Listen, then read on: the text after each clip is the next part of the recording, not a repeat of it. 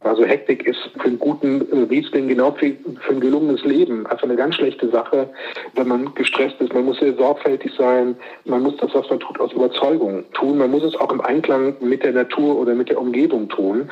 Und wenn man ein Team hat, dann muss man auch gucken, dass das Team an einem Strang zieht. Ich mich dann an meinen Computer setze und die zeichne. Das ist wirklich so, so ein geistiges Bergfest, was ich dann habe da komme ich immer schön in so einen Flow rein, wo ich einfach nur noch das zeichne, was ich mir selber vorgegeben habe. Dumont auf Sendung. Der Podcast mit Büchern. Hallo, ich bin Tabea Sörgel. Und ich bin Martin Becker und diesmal geht es wieder mal ans Eingemachte. Es wird bei uns ganz groß. Es geht um Helden ohne Worte und einen, man kann sagen, riesigen Riesling. Wir werden Weinberge bewältigen und am Ende doch grandios scheitern. Willkommen in deinem Leben, Martin. Ja, willkommen in deinem Leben, Tabea. Aber im Ernst, uns beschäftigen diesmal wieder die ganz elementaren Dinge des Lebens, oder? Kann man so sagen. Carsten Henn, mit dem wir hier im Podcast schon mal über den Gin des Lebens gesprochen haben, hat nämlich über den Versuch, einen guten Wein herzustellen, letztlich vor allem viel über sich selbst gelernt. In seinem Buch Der Mann, der auf einen Hügel stieg und von einem Weinberg herunterkam, erzählt er von einem ganz besonderen Jahr, und von einem ganz besonderen Scheitern. Zuerst wollten wir von ihm wissen, wie er schon als Jugendlicher zu seiner Weinleidenschaft gekommen ist, zu einer Zeit, in der Gleichaltrige allerhöchstens Alkopops trinken. Ja, das war damals in der ersten Stufe, als ich am Gymnasium war und ich habe äh, das Fach Chemie Aufbau gewählt und ich, ich habe es eigentlich nur deswegen gewählt, weil ich gehofft hatte, dass ich so viel tun muss.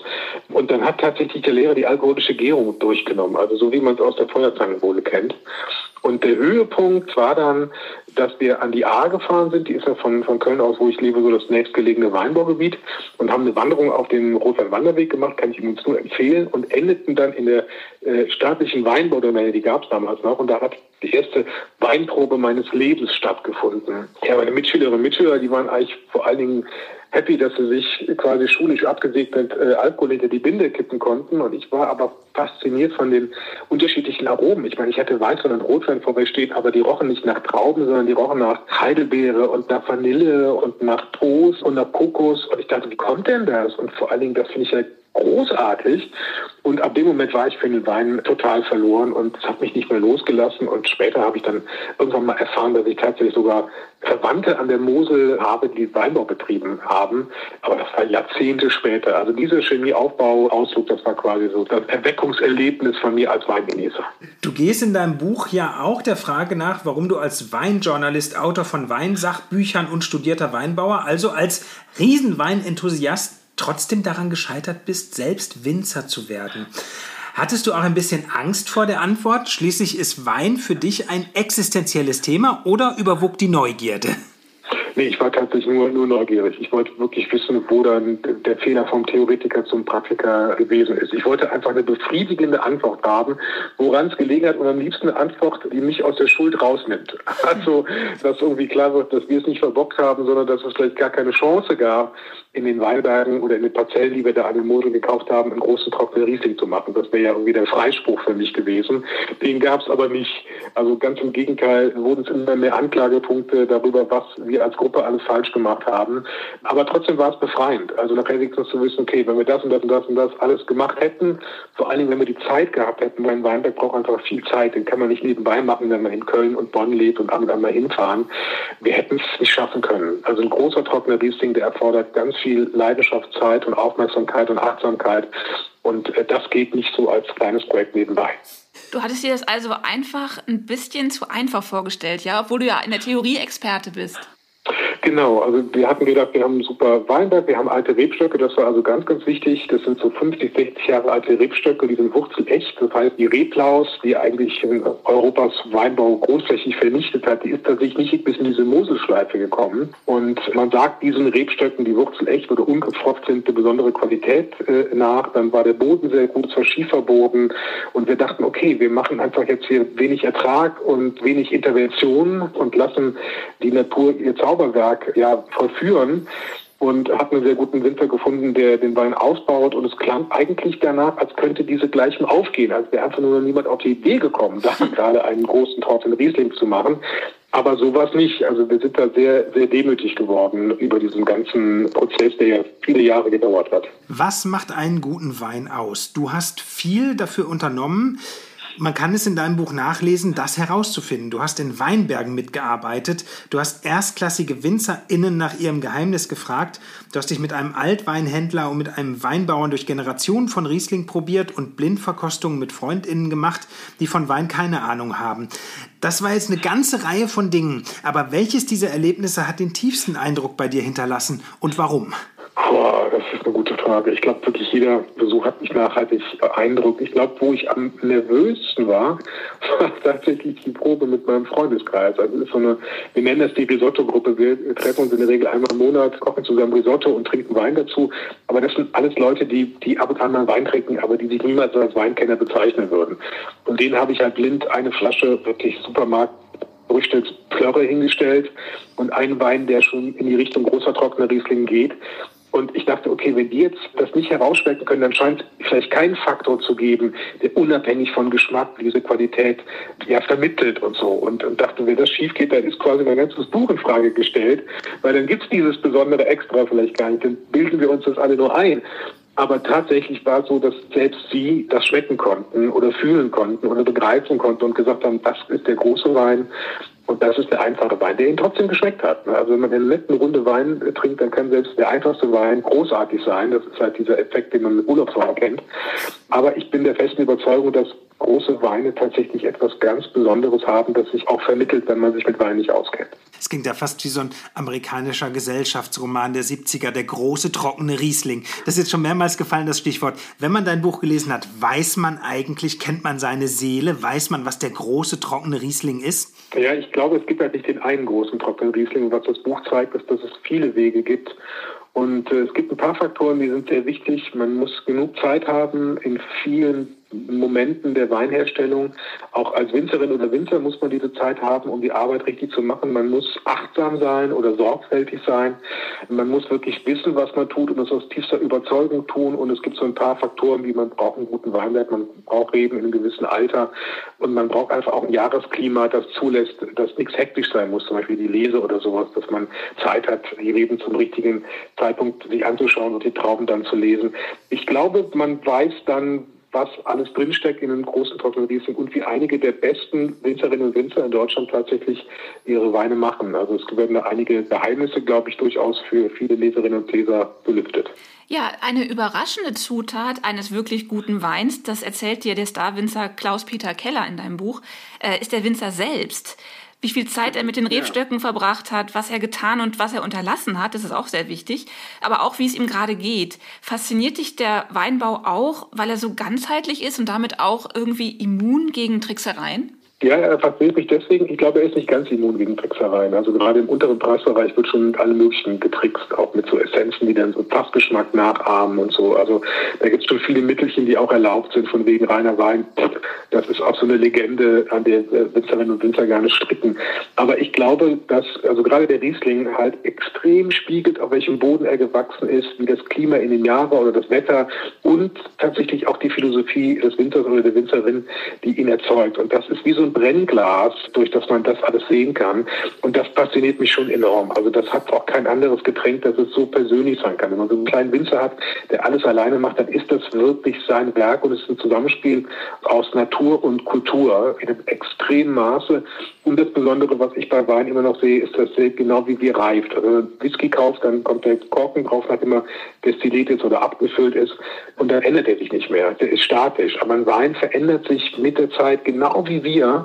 Und ich glaube, deswegen haben wir so ein ganz besonderes Verhältnis zu Wein, weil es auf eine gewisse Art und Weise uns Menschen und unserer Entwicklung ähnelt. Und ich glaube, das spürt man, wenn man sich intensiv mit Wein auseinandersetzt. Du hast das Buch begonnen, um etwas über das Geheimnis des Weinbaus zu erfahren. Könnte man sagen, dass du während der Arbeit viel über die Zutaten nicht nur für einen guten Wein, sondern auch für ein gelungenes Leben gelernt hast? Welche Überschneidung gibt es zwischen Spitzenwein und Lebensglück? Da gibt es ganz viele. Also ich wollte eigentlich die Fehler rausfinden und wieder in meinen eigenen Weinberg gehen können, weil ich habe den jahrelang vorher nicht betreten gehabt. Und ich dachte, okay, da irgendwas, irgendwas wurmt dich da und du musst erst rausgehen, dann kannst du wieder hin. Und habe dann tatsächlich auf den Weg viel über die Herstellung von gutem Wein herausgefunden und ganz viele Parallelen sehen können zu gutem Leben. Also wie ich eben schon gesagt habe, eben man muss alles mit der richtigen Zeit machen. Also Hektik ist für einen guten äh, Riesling genau für, für ein gelungenes Leben also eine ganz schlechte Sache, wenn man gestresst ist. Man muss sehr sorgfältig sein. Man muss das, was man tut, aus Überzeugung tun. Man muss es auch im Einklang mit der Natur oder mit der Umgebung tun. Und wenn man ein Team hat, dann muss man auch gucken, dass das Team an einem Strang zieht. Weinbau erzählt einem auch ganz viel über Kindererziehung. Ich meine, das ist auch so, wenn man eine junge Rebe hat und zieht die hoch, man gibt der Halt, ne, man gibt der einen Weg, man düngt die aber auch eventuell oder sagt, nee, ich dünge die nicht, das muss die selber, die muss tiefe Wurzeln schlagen. Und insofern wirft das ganz, ganz viele Fragen auf, die wieder aufs Leben zurückwirken. Also das war für mich auch so eine Reise in Sachen Achtsamkeit. Das hatte ich so gar nicht erwartet, äh, dass das so intensiv für mich werden würde und mein eigenes Leben so hinterfragen würde. Ja, und du hast dein Leben dann auch radikal geändert, oder? Ja, tatsächlich. Ich bin der Chefredakteur des Fachmagazins Vinum gewesen, muss ich jetzt sagen. Also ich habe 25 Jahre da gearbeitet, habe angefangen als Praktikant, habe mich hochgearbeitet bis zum Chefredakteur und irgendwann im Laufe dieses Buchs gemerkt, das geht nicht, ich mache zu viel ich habe nicht die nötige Zeit für alles, um es richtig zu machen, aus tiefer Überzeugung eben und habe dann gekündigt, was mir nicht leicht gefallen ist, weil ich das wirklich sehr gerne gemacht habe. Aber mir hat im Endeffekt der große trockene Riesling gezeigt, dass ich das machen muss, wenn ich gucken will, dass mein Leben gelingt, so wie der Winzer schaffen will, dass ihm der große trockene Riesling gelingt. Du hast es gerade schon angedeutet und das Verhältnis zur Kindererziehung hergestellt. Du selbst hast ja auch Kinder. Was würdest du sagen? Was ist schwieriger, Wein anzubauen oder Kinder großzuziehen? Oh, Kindergroßziehen, auf jeden Fall, auf jeden Fall. Das ist kein Vergleich, glaube ich. Äh, vor allen Dingen als Winzer hat man auch ein bisschen Ruhe. Also nach der Lese und bis zum Rebschnitt hat man ein paar Monate, wo man die Reben auch mal in Ruhe lassen kann und sich nicht drum kümmern muss. Kinder, Kinder geben einem keine Ruhe, die fordern einen immer wieder und in jeder Entwicklungsphase anders. Ich glaube, man kann es auch andersrum sehen. Wer erfolgreich Kinder erzogen hat, der weiß vielleicht auch, wie man einen guten Wein macht. Also so rum könnte eventuell auch funktionieren. Aber meine Kinder sind noch nicht aus dem Gröbsten raus. Also ich habe noch ein paar Jahre. Und die trinken wahrscheinlich auch noch keinen Wein, oder? Nee, also meine Tochter, die nickt zumindest mal dran, aber so richtig begeistert ist sie noch nicht. Mein Sohn hat da noch gar kein Interesse dran. Aber ich habe Hoffnung, weil ich habe da auch bei jedem aus dem Geburtsjahrgang einige Flaschen zurückgelegt und selber auch für sie Weine küvitiert aus ihren Geburtsjahrgängen. Und irgendwann hoffe ich, dass sie sagen, Mensch, toll, wie schön, dass es diese Weine gibt. Und ich freue mich, die jetzt zu meinem 20., 30., 40. Geburtstag trinken zu können. Und das wäre so mein Traum, dass sie das dann wirklich auch genießen können und wertschätzen können. Ich habe gelesen, dass du auch Minister of Feasting, Boozing and all other forms of culinary enjoyment des Mikrostaats Ladonien bist, den ein Künstler an der ja. südschwedischen Küste ausgerufen hat. Äh, wird es nicht auch langsam mal Zeit für den ersten ladonischen Spitzenwein? ja, ich glaube, an der schwedischen Küste, ich, ich glaube, der Flecken, wo das ist, der eignet, also ist sehr, sehr klein, Ladonien, und B wird sich, glaube ich, nicht eignen dafür, aber ich könnte einfach gucken, ob ich einen meiner Weine zum Staatswein ausrufe. Also da müsste ich jetzt mal gucken, dass ich mal die anderen Minister befrage und die Königin, es gibt eine Königin von Ladonien, ob sie mir die Erlaubnis erteilen, quasi, so wie es bei der britischen Königin ist, Her Majesty's Own Wine zu keltern. Wäre echt eine schöne Idee, ja doch, wieso nicht? Hat es noch nicht gegeben. Wir haben mit Carsten Henn gesprochen über der Mann, der auf einen Hügel stieg und von einem Weinberg herunterkam und ganz viel über das Geheimnis des großen, trockenen Rieslings erfahren. Carsten, ganz herzlichen Dank für das Gespräch. Dankeschön. Danke euch sehr. Danke. Das war Carsten Henn über sein Buch Der Mann, der auf einen Hügel stieg und von einem Weinberg herunterkam, gerade frisch abgefüllt und erschien bei Dumont. Und wir bleiben jetzt bei Helden, die auch gern mal krachend scheitern. Da sind wir wieder bei mir und bei dir und uns dabei, hey. sogar, noch, und uns dabei sogar noch zum Lachen bringen. Richtig. Und dafür mhm. braucht es nicht immer große Worte. Frank Flötmann ist Illustrator und erzählt Geschichten in Bildern. So hat er sich in den vergangenen Jahren beispielsweise schon Grimms Märchen und die Weihnachtsgeschichte vorgenommen. Und, man kann es nicht anders sagen, behutsam modernisiert. Sein neuestes Buch Helden ohne Worte bürstet die Heroen der Weltgeschichte wieder ordentlich gegen den Strich, ob Robin Hood, Alibaba oder Tarzan, so hat man sie alle noch nie erlebt, vor allem aber noch nie gesehen. Ich wollte zuerst von Frank Flötmann wissen, warum es ihm eigentlich die stumme Darstellungsform so sehr angetan hat.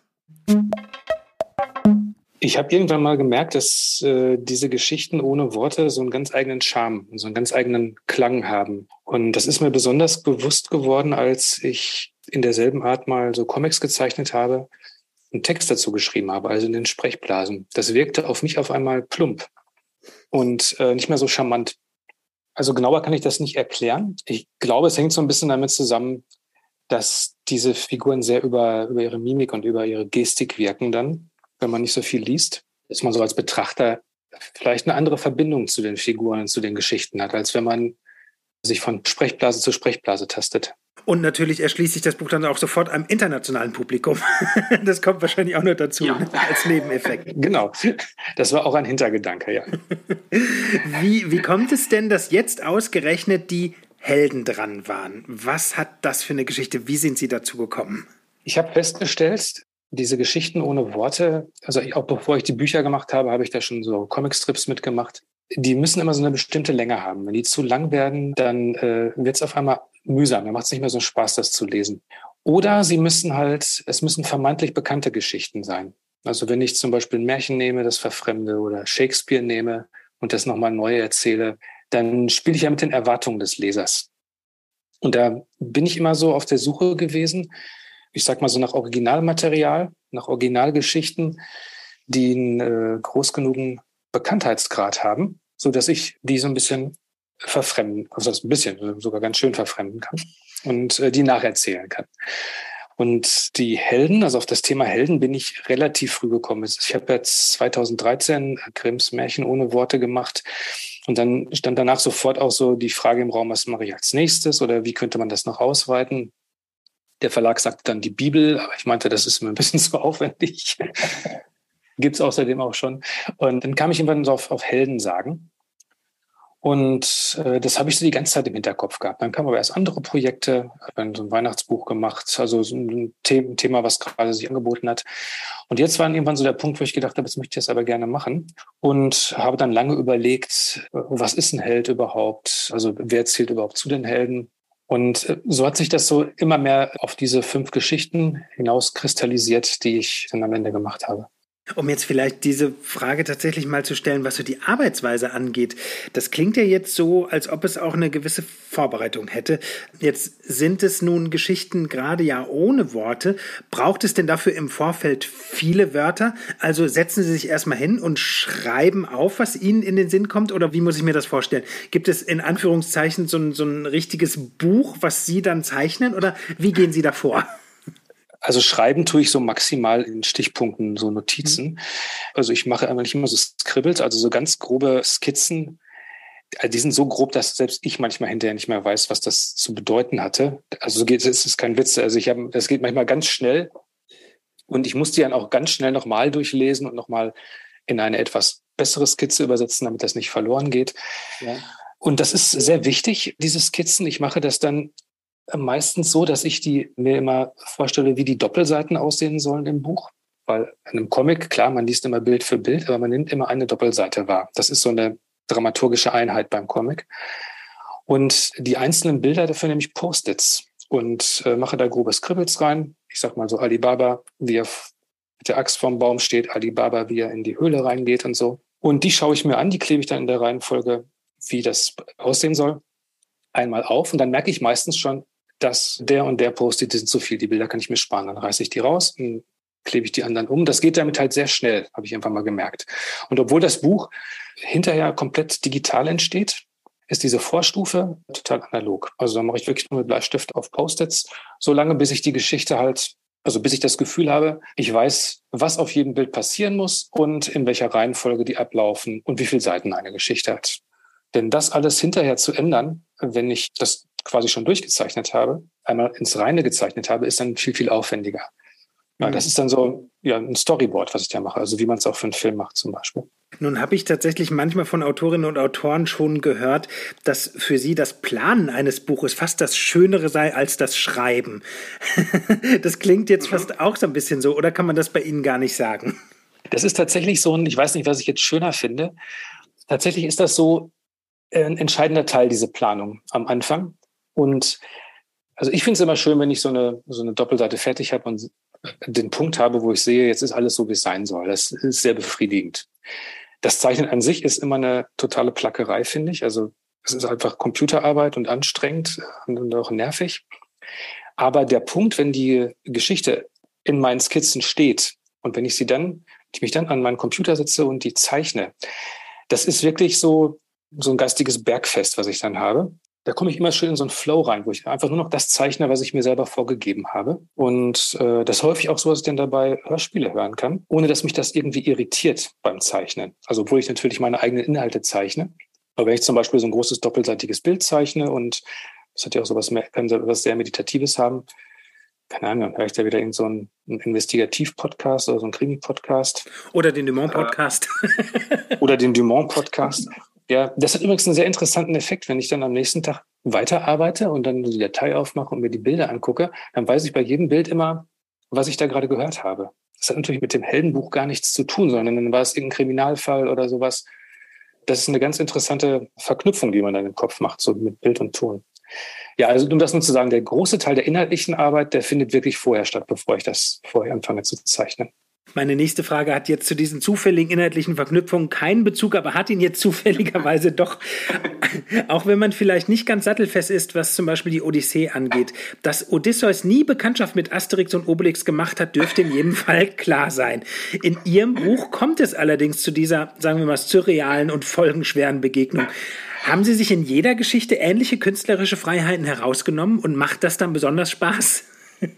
Ja gut, also ich gebe zu, die Odyssee hat, soweit ich weiß, deutlich vor Asterix stattgefunden. Das ist natürlich eine doppelte Anspielung, weil auch in Asterix-Geschichten ja permanent Anspielungen drin sind auf andere Geschichten oder auf Populärkultur, die man als Kind meistens nicht versteht und dann erst als Erwachsener 20 Jahre später, wenn man es nochmal durchguckt. Und so eine deutliche Anspielung habe ich jetzt nicht nochmal in den Geschichten drin, glaube ich. Aber diese Verfremdungseffekte, die teste ich immer ganz gerne aus. Das deutlichste Beispiel ist der Rattenfänger der Rattenfänger von Hameln, den habe ich ja komplett in die Gegenwart verlegt. Mhm. Und auch das Grundthema so ein bisschen verschoben. Da geht es ja im Prinzip darum, dass Eltern von ihren Kindern genervt sind und das am Ende gar nicht so schlimm finden, dass die alle weg sind. Das ist der Rattenfänger, die mitgenommen hat. Und eine andere Art von Verfremdung, die ich habe, das ist bei Alibaba gewesen. Also erstmal, die Geschichten sind in der Regel auch immer ganz krass gekürzt, weil ich die sonst nieder auf meine zehn Doppelseiten unterkriegen würde. Und äh, Alibaba hat, wie im Übrigen auch die Grimmschen Märchen, extrem viele super brutale Details im Original, die ich schon völlig vergessen hatte. Da werden Leichen wieder zusammengenäht und so. Ähm, das passte mir nicht, also das passte irgendwie nicht so in meine Geschichte rein. Das habe ich einfach weggekürzt und auf eine andere Art und Weise die Geschichte erzählt. Ja. Was mir aufgefallen ist und was natürlich wahnsinnig sympathisch ist, ihre, ich muss sie jetzt tatsächlich mal in Anführungszeichen setzen, Helden wirken bei weitem nicht so heroisch wie in den Originaltexten, denn oft folgt auf ihren großen Auftritt ein großer Flop. War das ihr Zugeständnis an den zweifelhaften Heldenbegriff oder ging es ihnen vor allem um überraschende Pointen? es ist, glaube ich, offensichtlich, dass es mir in erster Linie um Unterhaltung geht, also um, ich sag mal, um intelligente Unterhaltung. Mhm.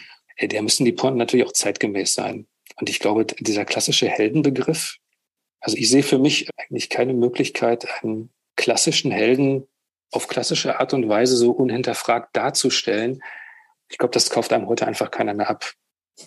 Also die Heldengeschichten, die jetzt gerade so populär sind. Also ich denke, ich habe gestern Abend gerade wieder The Boys gesehen, diese Serie, diese Superhelden-Serie auf, den Namen sage ich jetzt nicht, die man streamen kann. Keine Ahnung, da sind 30, so eine Gruppe von 30 Superhelden und die haben alle Dreck am Stecken. Das sind alles hinter den Kulissen, haben die Probleme, Sorgen und sind überhaupt nicht das, wofür sie eigentlich stehen. Also ich glaube, das ist ganz klar. Also so einen klassischen Helden wie Siegfried oder auch so wie Robin Hood in der Originalgeschichte war. Ich wüsste nicht, ob man sowas heute noch ernsthaft äh, erzählen kann. Die Sache mit der Ernsthaftigkeit, darauf würde ich auch gerne nochmal eingehen. Mhm. Müssen Sie bei der Arbeit eigentlich manchmal selbst über Ihre Ideen lachen? Nicht immer, aber manchmal ja. Also ich muss gestehen, meine äh, Figuren sind mir sehr ans Herz gewachsen und es gibt manchmal schon so Momente, also auch wenn ich mir nochmal so ein Buch später nochmal angucke, wo ich dann so Stellen sehe und wo ich denke, die sind gelungen, dann äh, klar, äh, lache ich darüber auch. Da ist einfach auch sehr viel Persönliches mit da drin. Mhm. Und es gibt auch Stellen, die ich, äh, also einige Stellen, wo ich nach fünf oder zehn Jahren nochmal drauf gucke und immer noch sehr zufrieden damit bin oder auch darüber lachen kann. Und auch einige, wo ich denke, nee, das würde ich heute komplett anders machen. Die Beine sehen ja komisch aus oder der Mund gefällt mir so nicht mehr. ja. Wenn man komplizierte Geschichten ohne Worte erzählt, steht man, so stelle ich mir das vor, immer wieder vor Herausforderungen. Wie stellt man zum Beispiel den Spruch Sesam, öffne dich aus Alibaba und die 40 Räuber bildlich dar? Sie haben sich im konkreten Fall für ein Burgerbrötchen und eine aufklappende Tür entschieden. Nehmen diese Details eigentlich ähnlich viel Zeit in Anspruch wie die Planung des großen Ganzen? Gibt es da manchmal Sachen, die Sie wirklich richtig, richtig lange beschäftigen? Ja, das ist so. Und das äh, Burgerbrötchen ist auch ein sehr gutes Beispiel dafür, weil ich hatte für das Sesam öffne dich äh, dieses schöne Zitat, ich glaube, so zwei, drei verschiedene Varianten, wie ich das lösen wollte oder lösen konnte. Und habe mich ganz zum Schluss halt für dieses Burgerbrötchen entschieden. Tatsächlich nach Rückfrage, also ich habe so einen kleinen Kreis von Freunden und Bekannten, denen ich die Geschichten immer so zum Probelesen gebe, bevor ich die an den Verlag schicke. Da war dieses äh, Sesam öffne dich. Ich hätte das erst einfach nur als eine Tür gezeichnet, die so geöffnet wird weil ich das, diese Burgerbrötchen-Idee irgendwie zu umständlich fand. Und dann kam aber Einspruch. Und äh, ich habe mir das nochmal überlegt und habe dann gemerkt, ich finde es gerade schön, dass so äh, diese grafischen Symbole, deren eigentliche Essenz es ja ist, dass die Sachen auf den Punkt bringen, mit ganz wenig, also äh, eine Aussage, die relativ komplex ist, mit ein oder zwei Zeichen darstellen. Und hier habe ich es ja umgekehrt gemacht. Ne? Also das Wort Sesam kann man ja, glaube ich, kaum komplexer darstellen, als ich es da gemacht habe. Also wirklich mit einem Burgerbrötchen und einem Pfeil oben dran. In einer Version hatte ich sogar eine Lupe mit dabei, die das äh, Körnchen vergrößert. Und das finde ich halt schön, weil ich mag es halt gerne aus diesen grafischen Symbolen, aus diesen Piktogrammen, also denen also Leben einzuhauchen und die lustig zu machen, sodass man sich ja darüber kaputt lacht, was man ja normalerweise nicht macht, wenn man die sieht. Und das kann schon mal passieren, dass ich an so einer Sprechblase deutlich länger sitze. Also ich meine wirklich so drei, vier Mal so lange wie an einem restlichen Bild, wo die drin auftaucht. Einfach weil das sehr wichtig ist, dass man das versteht. Ja, es sind ja schon Bildrätsel, die da gelöst werden sollen, aber irgendwann müssen sie halt auch mal gelöst werden. Und äh, ich als jemand, der weiß, was drin vorkommt, ich brauche da manchmal einfach nochmal jemand Drittes, der drauf guckt und mir sagt, nee, Frank, so geht's nicht oder so ist es besser. Das wäre eine Frage, die ich auch gerne noch gestellt hätte. Zugegebenermaßen, wir haben im Dumont Podcast jetzt nicht ganz so oft Bücher, die ohne Worte auskommen. Und es heißt ja ganz am Ende Ihres Buches, wo dann so aufgezählt ist, wer noch alles für das Buch wichtig war, dass es natürlich auch ein Lektorat gab. Gibt es dann in einem Lektorat eines Buchs ohne Worte viele Diskussionen genau über diese Sprechblasen? Ich nehme an schon, oder? Ja, das ist ein Teil, diese Sprechblasen. Und dann äh, ist auch ganz häufig so dramaturgische Details. Also wie zum Beispiel, was ist das letzte Bild? Was bewirkt das letzte Bild? Ist es klar, wie die Geschichte aufgelöst wird? Also das ist vom Inhaltlichen nicht viel anders, glaube ich, als bei einem Roman zum Beispiel. Bei mir sind dann halt die Worte Bilder oder eben Symbole. Na gut, im normalen Lektorat geht es wahrscheinlich auch viel um die Sprache und bei mir eher um die Dramaturgie. Also wie äh, verständlich das ist und ob das rüberkommt, was ich gerne rüberbringen möchte. Ja, die letzte Frage ist natürlich relativ naheliegend. Das ist jetzt das fünfte Buch ohne Worte. Wissen Sie schon, was das sechste Buch werden soll? Ja, aber ich möchte mich noch nicht unter Druck setzen, soweit bin ich noch nicht.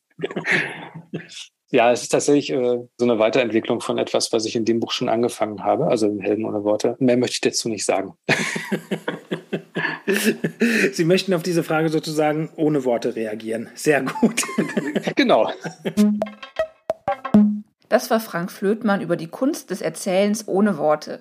Sein Buch Helden ohne Worte ist gerade bei Dumont erschienen. Ja, ohne Worte. Damit gehen die uns nämlich für diese Ausgabe mal wieder aus. Das war's nämlich von uns. Wenn Sie Fragen, Anregungen oder Vorschläge für Geschichten ganz ohne Worte haben, dann teilen Sie uns die doch bitte gern wortreich mit unter podcast.dumont.de. Bis zum nächsten Mal. Tschüss.